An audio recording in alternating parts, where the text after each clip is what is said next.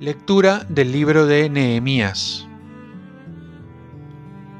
He aquí sobre los montes los pies del mensajero que proclama la paz. Celebra tus fiestas, Judá, cumple tus votos, que no pasará más por ti el perverso. Se acabó la destrucción.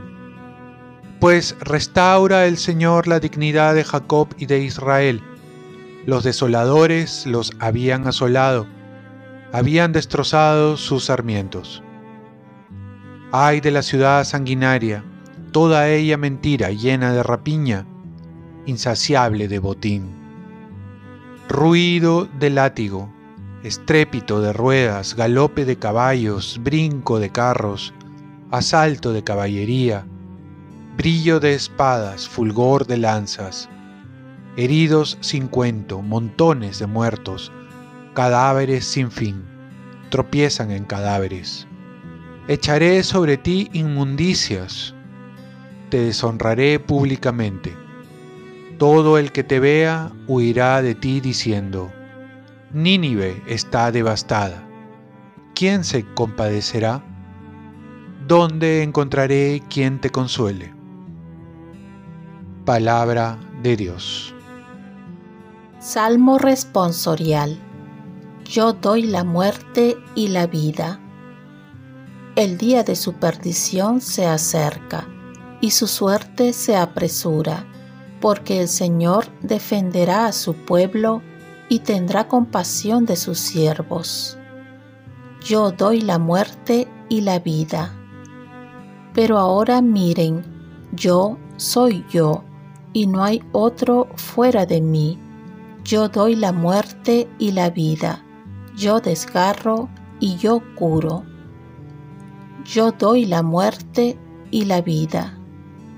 Cuando afile el relámpago de mi espada y tome en mi mano la justicia, haré venganza del enemigo y daré su paga al adversario.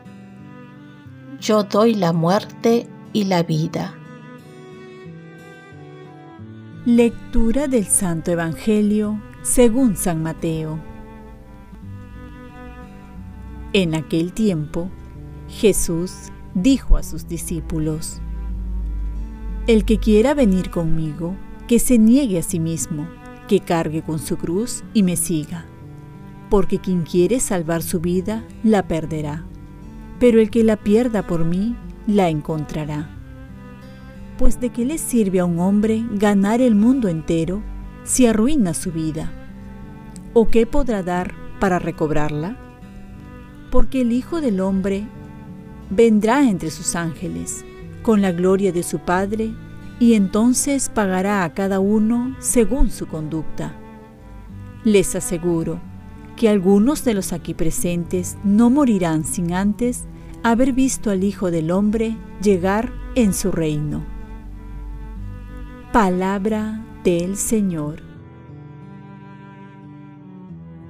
Paz y bien. ¿Qué valdría más que mi salvación? Hay una frase que debemos recordar en las actividades que hacemos, y esto lo dice Jesús. Pues de qué le sirve a un hombre ganar el mundo entero si arruina su vida? Es decir, podemos dar nuestra vida para ganar el mundo y todos sus afanes, esto es, dinero, salud, bienes materiales, realizar grandes proyectos, ser reconocidos por nuestro talento, nuestro trabajo.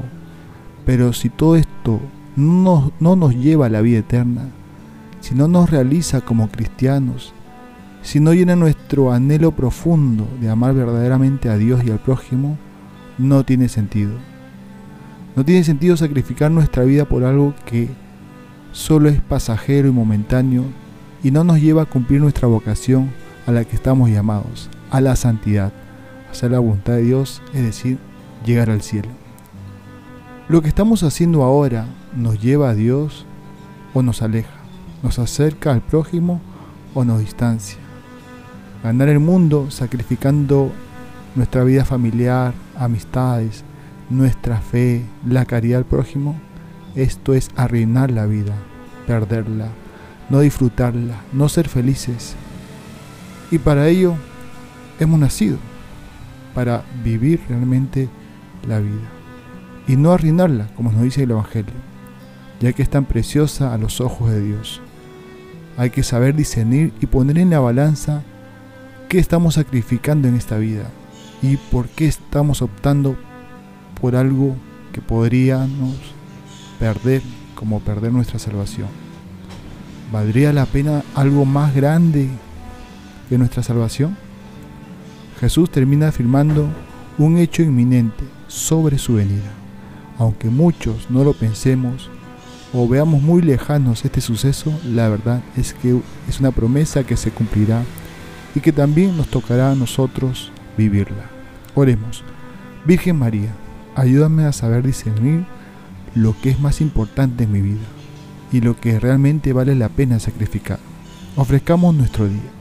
Dios Padre nuestro, yo te ofrezco toda mi jornada en unión con el corazón de tu Hijo Jesucristo, que siga ofreciéndose a ti en Eucaristía para la salvación del mundo. Que el Espíritu Santo sea mi guía y mi fuerza en este día para ser testigo de tu amor. Con María, la Madre del Señor y de la Iglesia, te pido por las intenciones del Papa.